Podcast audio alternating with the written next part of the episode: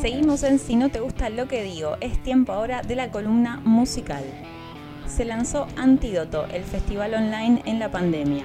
Antídoto es el festival que organizó Gonna Go Producciones para este primer fin de semana de aislamiento total y que reunió a numerosos artistas a lo largo de tres jornadas con la premisa de que la música y la cultura no se detengan y porque no hay mejor remedio que sostener la alegría y mantenernos unidos a pesar de las distancias físicas, la grilla incluyó a artistas como Capanga, Muerdo de España, Coti, Ale Kurz, líder de El Bordo, el ex de la portuaria Diego Frenkel, Miss Bolivia, Pablo Romero de Árbol, Sol Pereira, Arquero de Uruguay, Loli Molina, Los Tabaleros, Alica, Mamita Peyote, entre otros.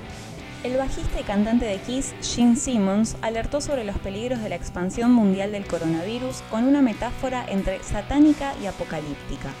Asuman que todo el mundo ahí afuera es un zombie.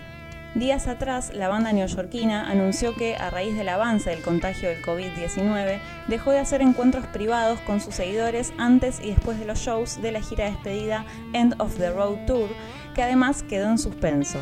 Con esta gira además se espera que Kiss llegue a la Argentina para el sábado 9 de mayo en el campo argentino de polo. Veremos si ese show puede realizarse. Mientras que llevamos adelante las diferentes actividades desde nuestros hogares en la cuarentena, la banda oriunda de Villa del Parque, a las 10, creó una lista de Spotify llena de bandas emergentes e invitan a escucharla y compartirla. A las 10 y amigos es el nombre de esta playlist. Además, si tenés una banda y querés sumarla para esta lista, ellos proponen dejarles el link en sus redes, tanto de Facebook, Instagram y Twitter, y compartir la playlist con el hashtag cuarentena independiente.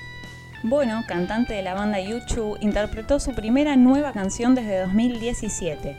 Se trata de un tema inspirado en los italianos que sobreviven en cuarentena durante este brote de coronavirus. El cantante dijo que escribió Let Your Love Be Known en su casa de Dublín una hora antes de difundirla por Instagram y Facebook armado simplemente de su piano. La letra describe un Dublín desértico y se refiere al aislamiento y el miedo en medio del brote de coronavirus, pero a la vez se inspira también en las imágenes de estos italianos confinados cantando desde sus balcones. Para presentarla, anunció en sus redes para los italianos que le inspiraron, para los irlandeses, para cualquiera que en este día de San Patricio está en una situación difícil y todavía canta. Para los médicos, enfermeras, cuidadores en primera línea, es a ustedes a quien les canto. Y ahora vamos a escucharla.